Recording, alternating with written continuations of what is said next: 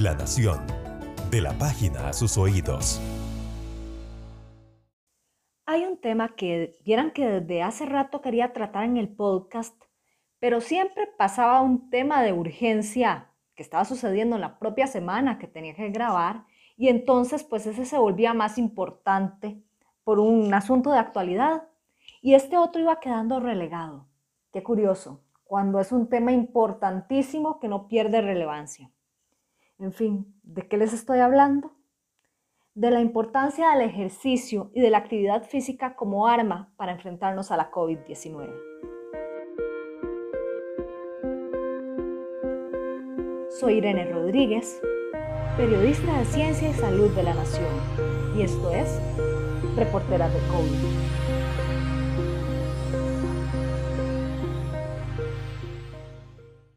Vieran qué particular por así decirlo, por ponerle un nombre. Estoy grabando esto justo cuando no puedo hacer ejercicio, algo de lo que más disfruto en la vida. Les cuento que casualmente el sábado pasado, mientras yo, de hecho, estaba haciendo ejercicio, un perro se asustó donde me vio pasar trotando y me atacó y me mordió bastante feo. Sí, bueno, ya estoy en proceso de recuperación, full tratamiento médico.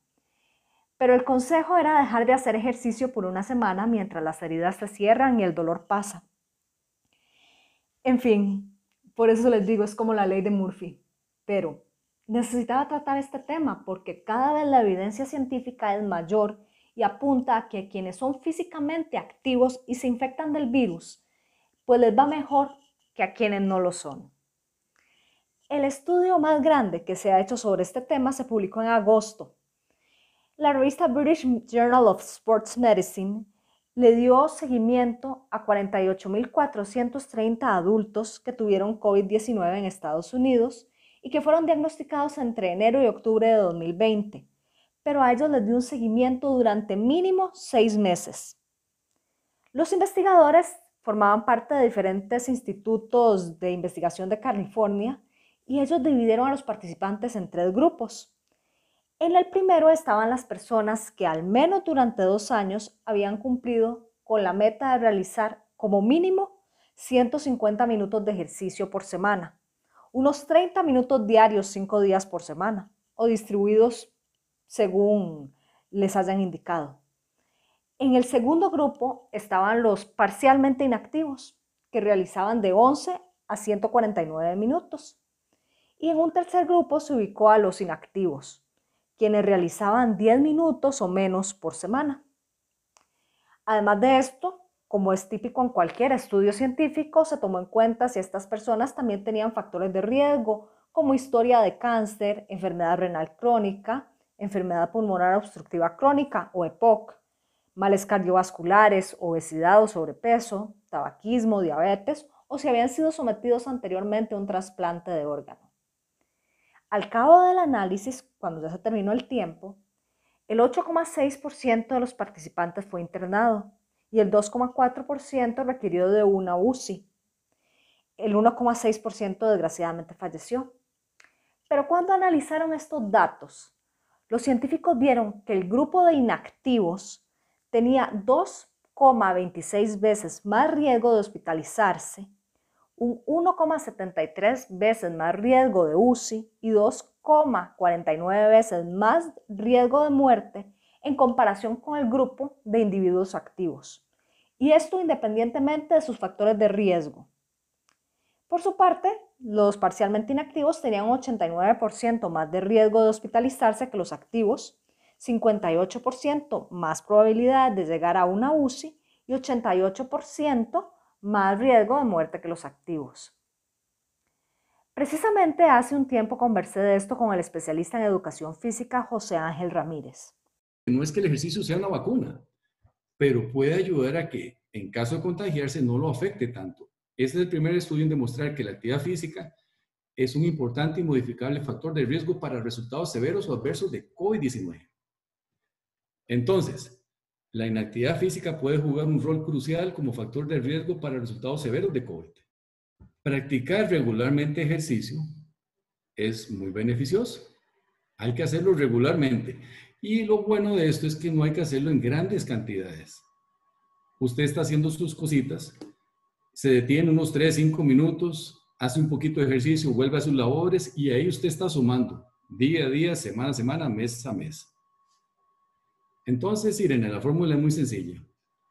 Manténgase activo durante el día, practique un poco de ejercicio y disminuye el tiempo sentado prolongado. La intensidad puede ser de ligera a moderada. Como le decía, no hay que hacer grandes esfuerzos. A menores niveles de actividad física, hay más probabilidad de ser ingresado al hospital, admitido en la UCI y de fallecer con respecto a la gente que se mantiene activa. Pero este todavía no es el cuadro completo. He hablado con personas a las que les dio COVID de una forma muy leve y que una vez recuperados no lograron volver al mismo nivel de actividad física. Hablemos sobre esto, pero después de un corte comercial. En nación.com creamos una nueva herramienta para que usted enfrente la pandemia por COVID-19. Se trata de una cuenta regresiva que estima cuánto le tomaría al país llegar a la inmunidad de rebaño si se mantiene la velocidad de inmunización. Encuentre en nación.com gráficos y mapas para saber cuántos días faltan para lograrlo en su área de salud. La Nación.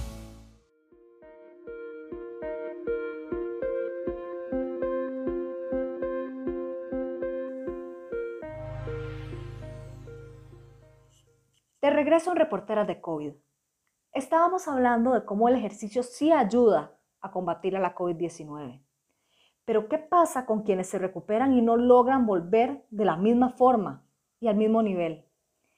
Les cuento esto porque lo viví no en carne propia, afortunadamente a mí, que yo sepa, no me ha dado COVID, pero sí a mi amigo Fabián. Y él lo tuvo muy leve, son un par de días de fiebre, tos, cansancio y sí, poquitillo de pérdida de gusto y olfato y ya. Cuando se recuperó, él trató de hacer lo mismo que hacía siempre, correr 10 kilómetros eh, en las mañanas. Y él me contaba que no lograba ni el primer kilómetro. Es la primera semana con costos duraba 200 metros. Y esto es algo que también Ramírez me comentaba, el, el especialista en educación física, que esto es un proceso y no podemos pretender volver de un solo. Pero más allá, hay personas que aunque hayan tenido COVID-19 de forma muy leve, se vieron afectados y su condición física no resulta la misma.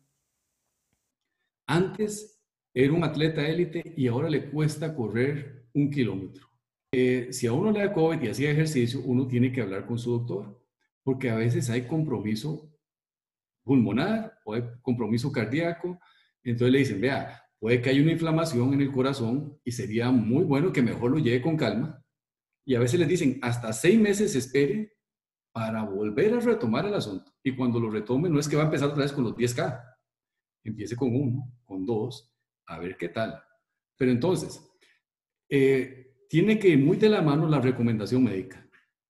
Luego del COVID, ¿cuál es mi situación? ¿Qué puedo hacer? ¿Qué no puedo hacer? ¿Cuándo podré retomar esto? Porque no es como borrón y cuenta nueva. Puede que haya secuelas. E, e, e, esta enfermedad, como le digo, es muy particular. Afecta de diferentes formas a la gente. Pero no se exceda. Porque puede ser que esas emociones se sientan fuertes y se van a exceder. Y usted sabe cómo es en la gente cuando ya se siente mejor. Se pone a hacer de todo y después más bien puede ser contraproducente. Entonces, empiece poco a poco, involucre a la familia en este proceso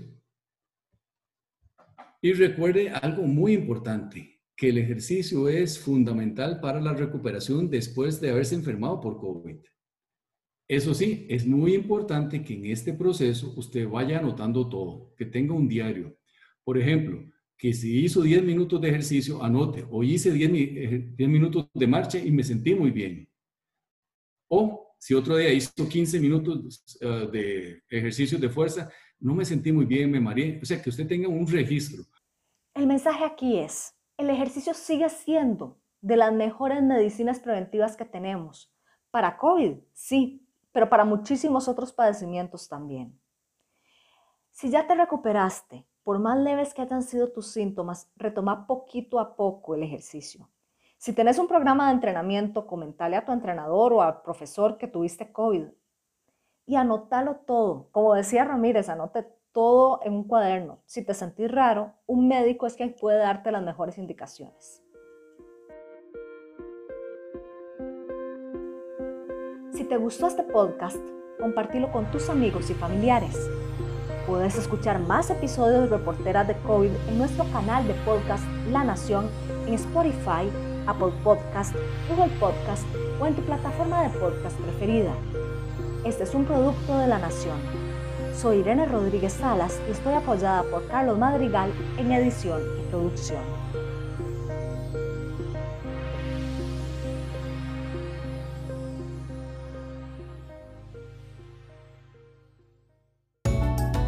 La Nación.